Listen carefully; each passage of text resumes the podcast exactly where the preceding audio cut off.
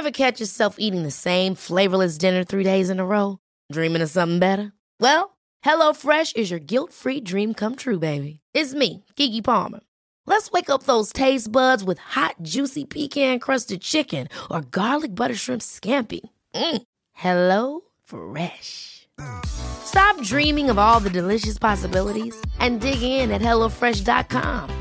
Let's get this dinner party started.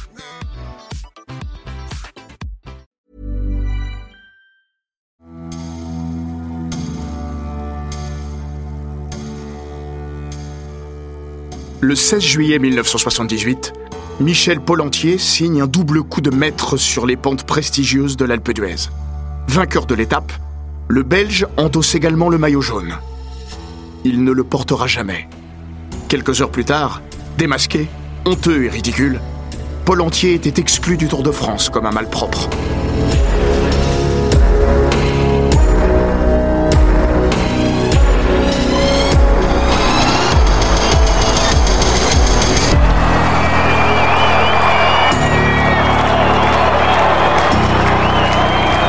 Bienvenue dans les grands récits d'Eurosport.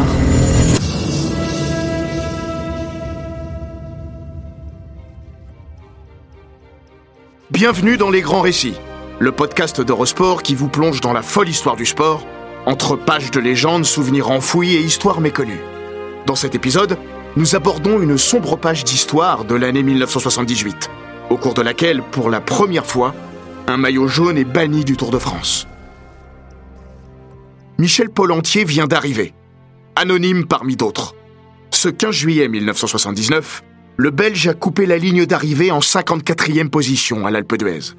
13 minutes et 34 secondes après le vainqueur, Joachim Agostino. Bernard Hinault, qui n'a eu qu'à contrôler son dauphin, Joep Zoetemelk, est déjà redescendu du podium avec son maillot jaune sur le dos quand Polentier termine. Il y a un an moins un jour, le 16 juillet 1978, c'est pourtant lui, Polentier, qui trônait tout en haut et tout en jaune au même endroit. Coup double magistral, victoire de prestige et prise de pouvoir. C'était son jour de gloire, son heure plutôt. Le soir même, l'éphémère roi serait déchu. Déchu et en prime, ridicule. La double peine de la destitution la plus rapide et la plus croquignolesque de l'histoire de la Grande Boucle. En partant la queue entre les jambes, la poire sous l'aisselle, le flamand avait promis Je ne reviendrai plus jamais sur le tour. Dernière fanfaronnade, non suivie d'effet. On ne se passe pas du tour, même quand il vous a tout pris. Polentier est donc revenu en 1979 pour partir là où 12 mois plus tôt, tout avait commencé et tout s'était achevé pour lui. Mais cette fois, personne ne l'a remarqué. Qui sait Peut-être est-il parti pour ne pas célébrer son sinistre anniversaire. Le tour à la folie des grandeurs et des hauteurs. Lors de cette édition 1979, il impose aux coureurs deux arrivées consécutives à l'Alpe d'Huez. Le 16 juillet, Michel, pile un an après l'affaire Polentier, aurait dû se farcir à nouveau les 21 virages et les souvenirs qui vont avec. Il n'en avait plus les jambes et pas davantage le cœur.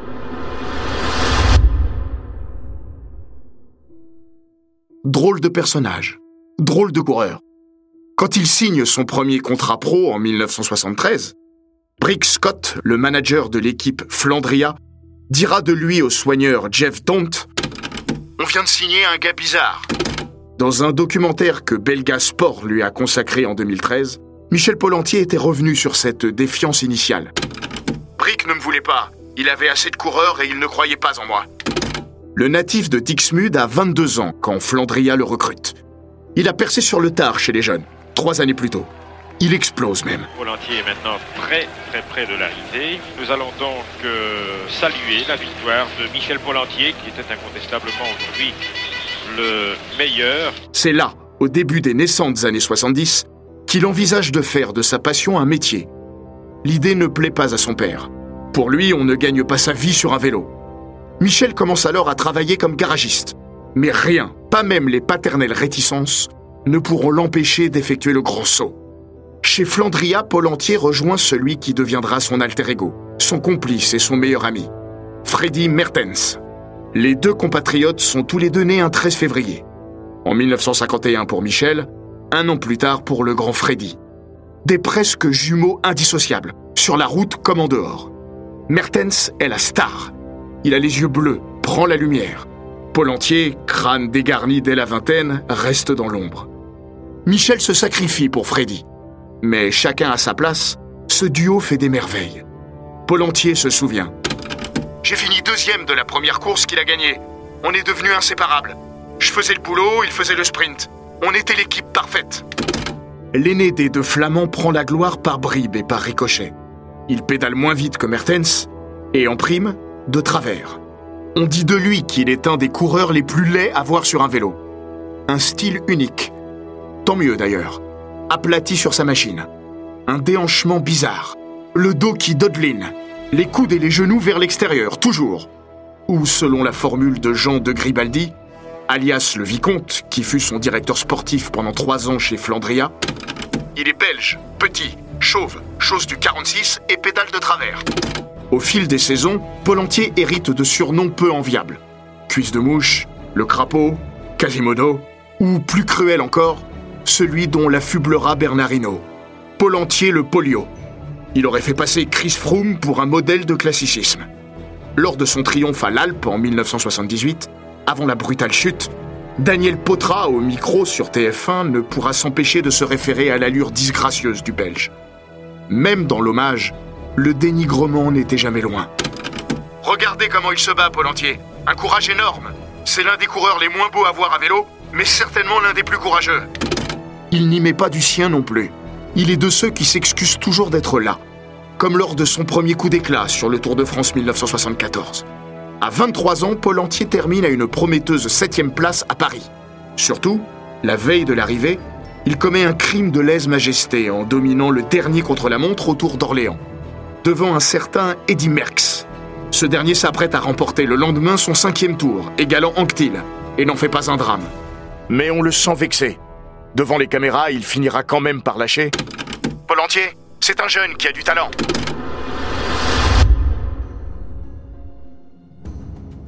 L'effronté, lui, ne bombe pas le torse. Il reste à sa place, même si on imagine l'impact pour un jeune Belge de mater la légende Merckx, figure si tutélaire. On lui demande s'il est le nouveau Merckx. Paul Entier manque de s'étrangler. Non, non, non, c'est Freddy Mertens. Il est l'homme qui va arriver après Merckx. Dans l'ombre, toujours. Ne pas en sortir, surtout. Brick Scott, qui n'aurait pas misé une demi-roue sur lui, ouvre pourtant les yeux. On a un vrai coureur, un futur leader pour notre équipe. La suite ne lui donnera pas tort. Paul Entier va cesser d'être le toutou de Mertens. Quand on lâche la laisse, il montre à son tour les crocs. Redoutable rouleur, bon grimpeur, solide puncher, le crapaud brave tout-terrain. À nouveau septième du tour en 1976, il connaît la consécration au printemps suivant, en remportant le Giro, devant la meute des Italiens menée par Francesco Moser et Gianbattista Baronchelli. Ce maillot rose lui confère une dimension nouvelle, et beaucoup le pressentent, 1978 sera son année. Quand le Belge gagne le Dauphiné, ou le survole plus exactement, il n'est plus possible de ne pas le considérer comme un très sérieux candidat au maillot jaune.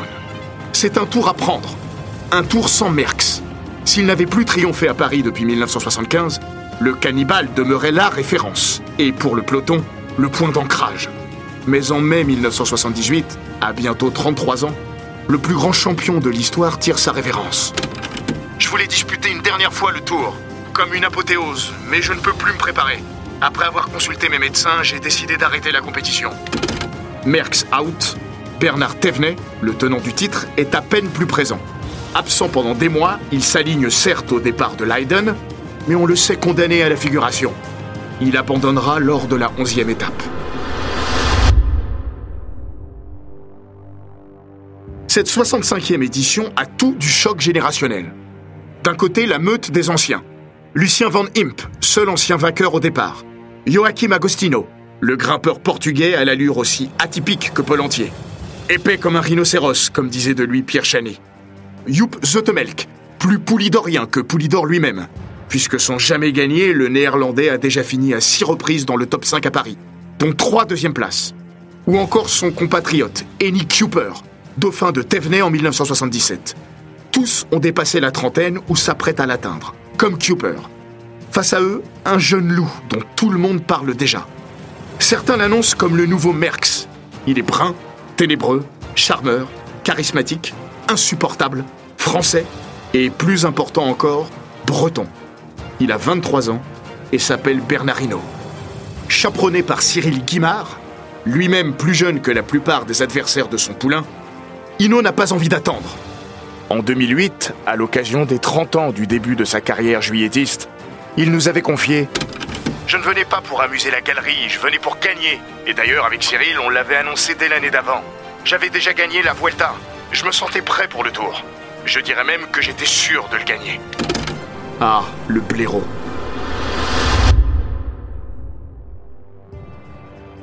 Entier, lui, n'a rien annoncé. Pas son genre.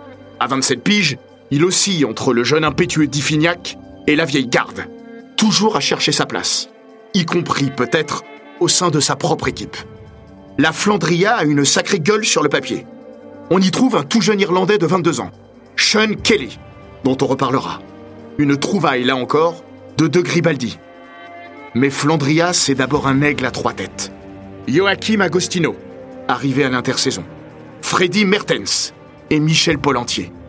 Même symbolique, la répartition des dossards demeure révélatrice. Mertens hérite du 91, celui du leader. Polentier du 92. Agostino du 93. Malgré ses triomphes au Giro ou sur le Dauphiné, Cuisse de Mouche peine à en imposer dans sa propre maison. À mi-tour, Mertens a gagné son étape. Thévenet a disparu. Le Belge Joseph Breuer est au cœur de son long séjour en jaune. Il portera le maillot neuf jours jusqu'à l'étape de l'Alpe d'Huez. Mais au fond, cette QV78 refuse encore de livrer ses secrets. Au plat d'Adet, Hino et Entier, arrivés ensemble juste derrière le vainqueur Manuel Martinez, ont fait cause commune. Mais tout reste encore à écrire. Le lendemain, le premier très grand moment de ce Tour de France sera l'absence de course. Furibard, le peloton décide de se mettre en grève. Les coureurs ne supportent plus les cadences infernales imposées par l'organisation. Donc ce matin sur le tour, les coureurs ont roulé à 20 à l'heure avant de s'immobiliser à quelques mètres de la ligne. C'est la troisième fois qu'une grève paralyse le tour. C'est un autre temps, celui où une étape courte est celle qui ne franchit pas le seuil des 250 km, où l'on inscrit au parcours un chrono par équipe de 153 bornes. Une norme qui, de nos jours, apparaît délirante. Les coureurs des années 70 y sont rompus, mais même pour cette génération, trop, c'est trop. Ce 12 juillet au matin, le réveil a claironné à 5 heures dans les hôtels. Le départ de la première demi-étape du jour est prévu à 8 heures. La veille, le temps de redescendre du plat d'Adet en télécabine, puis d'attendre que les bus soient prêts, les coureurs ont rejoint leur hôtel à 23 heures, sans repas et sans passer par la case massage. Alors, la colère gronde. Le peloton s'offre un train de cyclotouristes entre Tarbes et Valence d'Agen. Là-bas, à 5 mètres de la ligne d'arrivée, tout le monde met pied à terre. Image rarissime, un brin surréaliste. Dans le documentaire de Belga, Bernard Hinault raconte Tous les anciens sont là. C'est pas normal, on n'a pas dormi, tout le monde est fatigué. Puis quand on est arrivé tout près de la ligne d'arrivée, on m'a dit Toi, tu es le champion de France, donc tu vas nous représenter, parce que c'est le Tour de France. J'ai dit ok, d'accord, on va y aller. Là, le maire nous a dit qu'il faut passer la ligne à vélo. Je lui ai répondu jamais. On la passera à pied. Et c'est comme ça qu'on devient le patron du peloton. En défendant la profession. Main dans le dos, menton haut, regard noir et fier, Ino se délecte devant les photographes de cette position de meneur qui lui sied à merveille. À ses côtés, tous les ténors sont là, à commencer par la colonie belge. Bruyère en jaune, Mertens en vert, Paul entier à poids. Mais l'image qui restera, c'est bien celle de Hino, en bleu-blanc-rouge. Sa réputation de figure centrale du peloton s'est forgée là, dans les rues de Valence d'Agen. Il n'est en revanche pas encore l'homme fort de ce tour. Dans le dur, lors du chrono du Puy de Dôme, le blaireau Matt Kelly et Mertens au sprint à l'orgueil le lendemain. Avant le grand rendez-vous de l'Alpe d'Huez, Joseph Breuer est un maillot jaune en sursis. L'Alpe sera sa montée aux enfers. que pointe à 1,03. Hino à 1,50, Paul Entier à 2,38. Les autres sont hors jeu pour la gagne.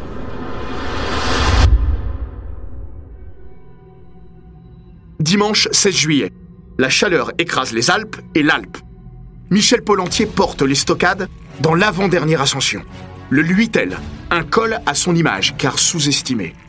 Il y avait déjà éparpillé tout le monde sur le Dauphiné. Son audace trouve aussi sa récompense dans le jeu de dupes auquel se livrent Ino, Zotemelk et Cooper. Personne ne veut assumer la poursuite derrière le crapaud. Pelantier qui se dandine sur son vélo, un Pelantier qui accélère encore malgré ce virage, vous voyez où là il faut relancer le braquet, et Bernardino derrière semble beaucoup moins à l'aise, vous voyez qu'il s'est rassis sur son vélo.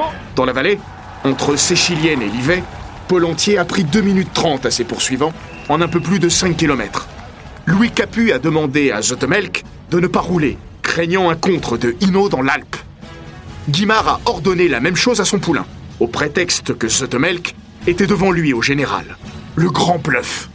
Résultat, à la sortie du Bourdoisan, à l'entame des 21 lacets de supplice, Polentier dispose ainsi d'une marge supérieure à 3 minutes. Plus de traviole que jamais, la souffrance accentuant son allure disgracieuse, le Belge tient bon dans la montée finale, malgré un petit coup de pompe. Raymond Poulidor, consultant sur TF1, prédit Il a bien géré son mauvais passage à 3-4 km de l'arrivée. Il finit fort. Je pense que Polentier va avoir le maillot jaune. L'ex-quadragéneur, jeune retraité, a le coup d'œil. Mais chaque seconde vaut de l'or. Alors Polentier donne tout jusqu'au bout, élève à peine le bras gauche en signe de victoire. Il repart en deux temps à nouveau maintenant Pelantier, il va repasser cette étape du Tour de France, il va falloir faire très attention à l'écart qui le sépare de Bernardino, top pour Pelantier qui termine vraiment très épuisé. Maintenant, l'homme fort de Flandria doit attendre. Les comptes d'apothicaire commencent. Il préserve 37 secondes sur Cooper, 45 sur Hino et repousse Zotemelk à 1 minute 18. Par le jeu des bonifications, Michel Polentier hérite du maillot jaune. Le nouveau trio majeur se tient dans un mouchoir. Zotemelk à 4 secondes. Hino à 14. Suspense royal. Deux étapes peuvent encore peser. Celle de Morzine, avec six cols au menu et Jouplane en juge de paix. Puis le dernier contre-la-montre de 72 km entre Metz et Nancy. À minima, Polentier a gagné le droit de rêver. De savourer aussi. La journée de repos s'annonce. Il va la passer en jaune.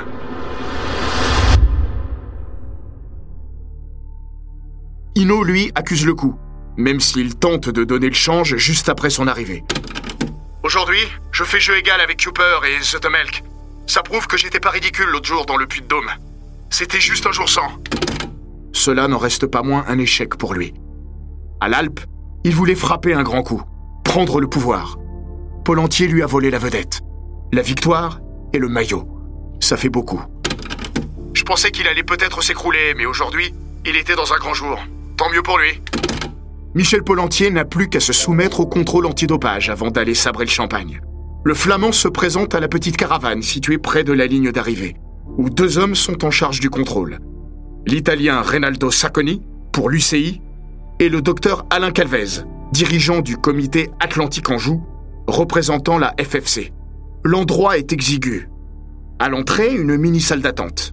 À gauche de celle-ci, la table de l'inspecteur et au fond, une armoire et le lavabo. Polentier entre, prend ses flacons et va se coller dos à l'armoire. Il n'en faut pas plus pour éveiller un début de suspicion chez Alain Calvez. Le médecin français, zélé et scrupuleux, sera l'empêcheur de pisser en rond. Pour que le stratagème fonctionne, le fraudeur a besoin d'inattention, tout en prenant son air le plus naturel. Le système est rudimentaire mais efficace. Une poire est fixée sous le creux de l'aisselle du coureur. Un petit tuyau glisse ensuite le long du dos et atterrit dans le cuissard. À l'intérieur, l'urine d'un tiers. Il suffit d'une pression sur la poire pour remplir le flacon. Dans son autobiographie, parue en 2012, Freddy Mertens livrera les petits secrets de l'arnaque. Michel s'est servi dans la trousse de soins. On avait des préservatifs, quelques grosses seringues, des pipettes et des bandes adhésives. C'est avec ce matériel qu'on contournait les contrôles. Voilà pourquoi le maillot jaune, au prétexte de se changer, a demandé à regagner son hôtel avant de satisfaire au contrôle.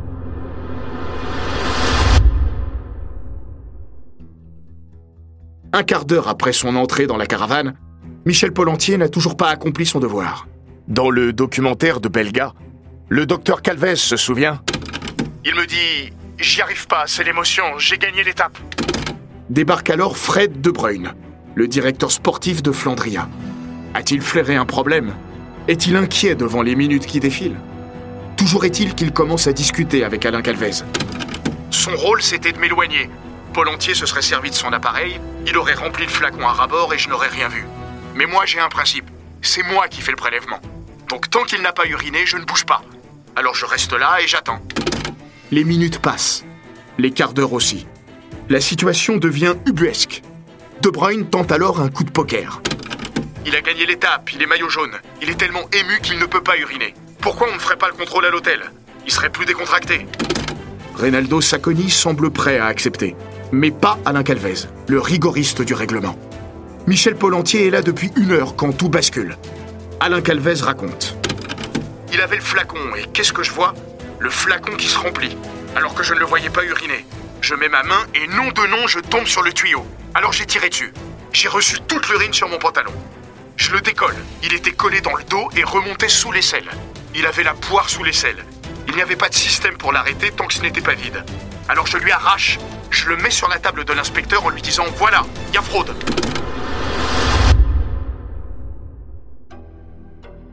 L'étape s'est achevée depuis deux heures et demie quand Polentier et De Bruyne quittent la zone de contrôle. Une caméra traîne en chemin. Devant elle, dans un jeu de dupes absurde, les deux hommes assurent que tout s'est passé normalement. Avec sa bonne tête de coupable, le maillot jaune en passe d'être déchu s'apprête à rentrer dans le tourbillon de la honte. La curée arrive. L'information a filtré peu avant 20h dans la salle de presse, installée dans l'église Notre-Dame-des-Neiges de l'Alpe d'Huez. C'est la panique. En urgence, il faut traiter cette information surréaliste. Les papiers dithyrambiques sur le vainqueur du jour tombent à l'eau. La nouvelle est annoncée en direct dans le journal de 20h de TF1. La presse rapplique illico dans l'hôtel où logent les Flandria. Installé au fond de la salle à manger, polo rouge sur ses épaules voûtées, Michel Polentier paraît avoir pris dix ans en deux heures. Il commence pourtant par nier.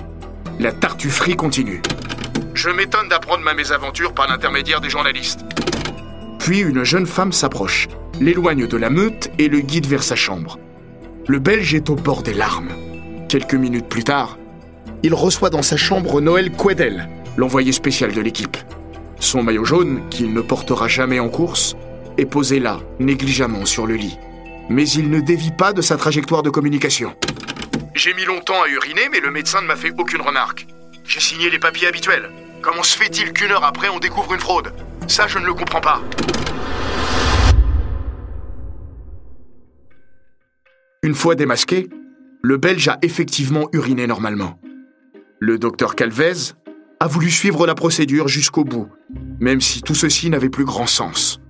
L'affaire est d'ailleurs vite réglée.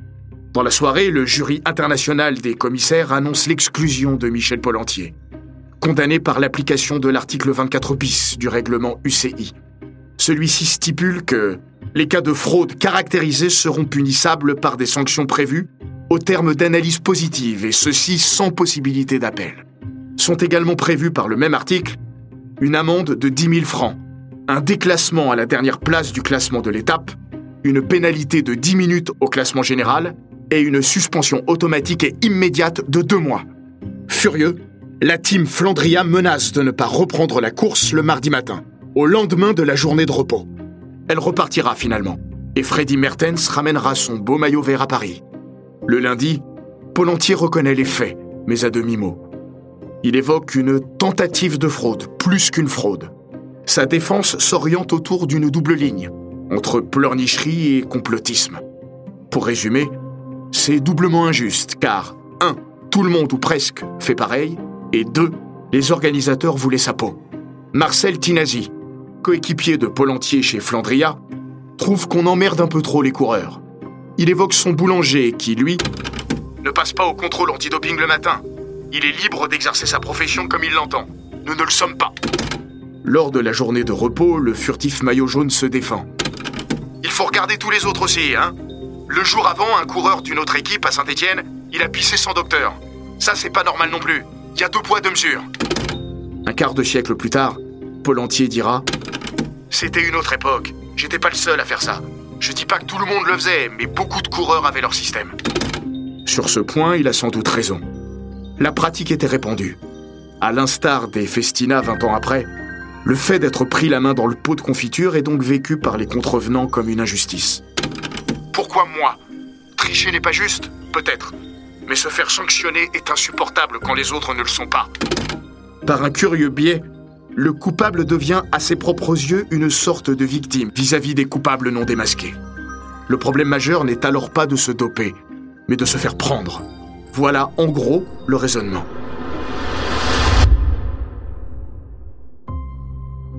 Quant au présumé complot, il viserait à tout faire pour consacrer le jeune Bernardino à Paris. Dès le lundi, Paul Entier s'avance à tâtons sur ce terrain. Est-ce que c'est fait pour arranger Hino Je ne peux pas le dire. D'autres disent ça. Mais je pense qu'on gagne trop, nous les Belges. Maillot vert, maillot jaune, maillot de la montagne. Le docteur Calvez, lui, dément poliment mais fermement. Je n'aurais pas fait quelque chose parce que c'était monsieur Paul Entier et que c'était un Belge. Ça, c'était pas mon problème. Moi, je fais mon travail. Si complot contre Paul Entier il y a eu, il est peut-être venu de l'intérieur. Car le système utilisé par le flamand lors du contrôle était défectueux. Voilà pourquoi il n'est pas parvenu à l'utiliser pendant plus d'une heure. La bonne poire, devenue mauvaise, avait été sabotée. Par qui? On ne le saura jamais. L'onde de choc, immense, éclabousse sérieusement l'épreuve. D'autant que ce même jour, le Français Antoine Gutiérrez, démasqué par Reynaldo Sacconi, est lui aussi exclu pour les mêmes motifs, alors que sept coureurs sont disqualifiés pour avoir été poussés dans la montée de l'Alpe.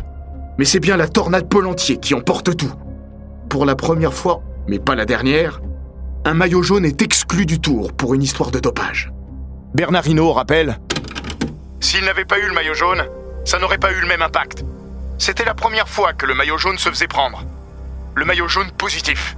Ou tricheur plutôt. Au départ, il n'a pas dû penser qu'il pouvait gagner l'étape. Pourquoi il est retourné à l'hôtel? C'est pour monter tout son attirail. Un Hino qui, comme il l'avouera en 2018 à nos confrères du Télégramme, avait à peine bronché en apprenant la nouvelle au dîner le dimanche soir. Ça ne m'avait pas choqué plus que ça. Il dégage et on n'en parle plus.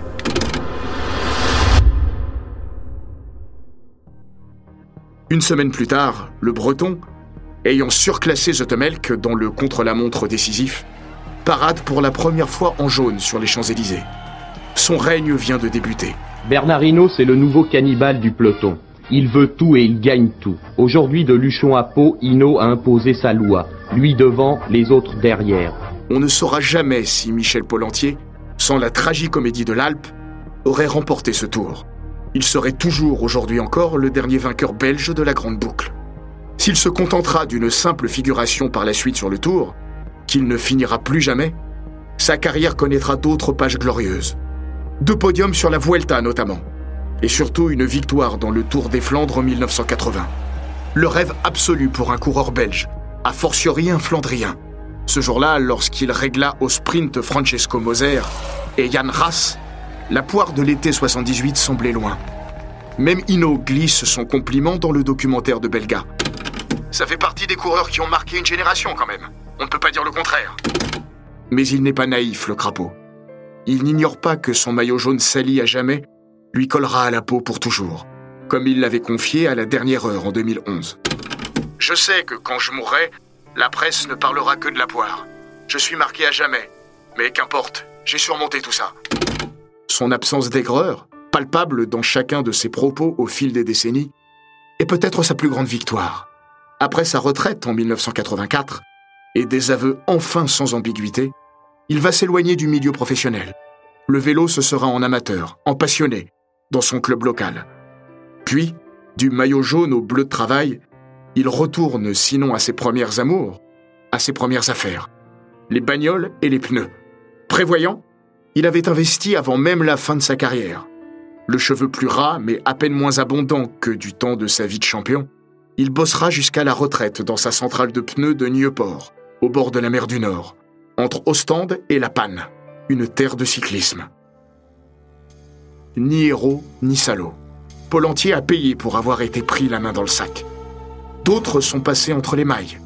Son histoire interroge au fond notre propre rapport au cyclisme en particulier et à la performance sportive en général, entre besoin d'admiration et indignation non dénuée d'une certaine hypocrisie. Plus que lui, plus que, et si c'était nous, les vrais coupables.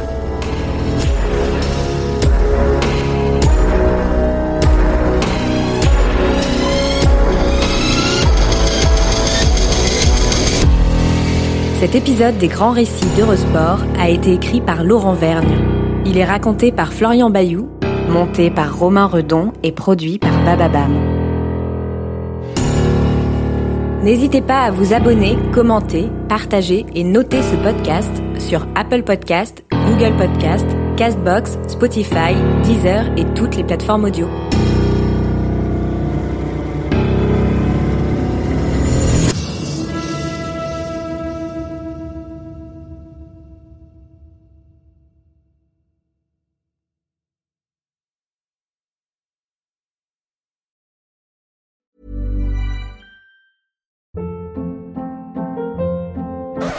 Hold up. What was that? Boring. No flavor. That was as bad as those leftovers you ate all week. Kiki Palmer here, and it's time to say hello to something fresh and guilt-free. Hello Fresh. Jazz up dinner with pecan-crusted chicken or garlic butter shrimp scampi. Now that's music to my mouth. Hello Fresh. Let's get this dinner party started. Discover all the delicious possibilities at hellofresh.com.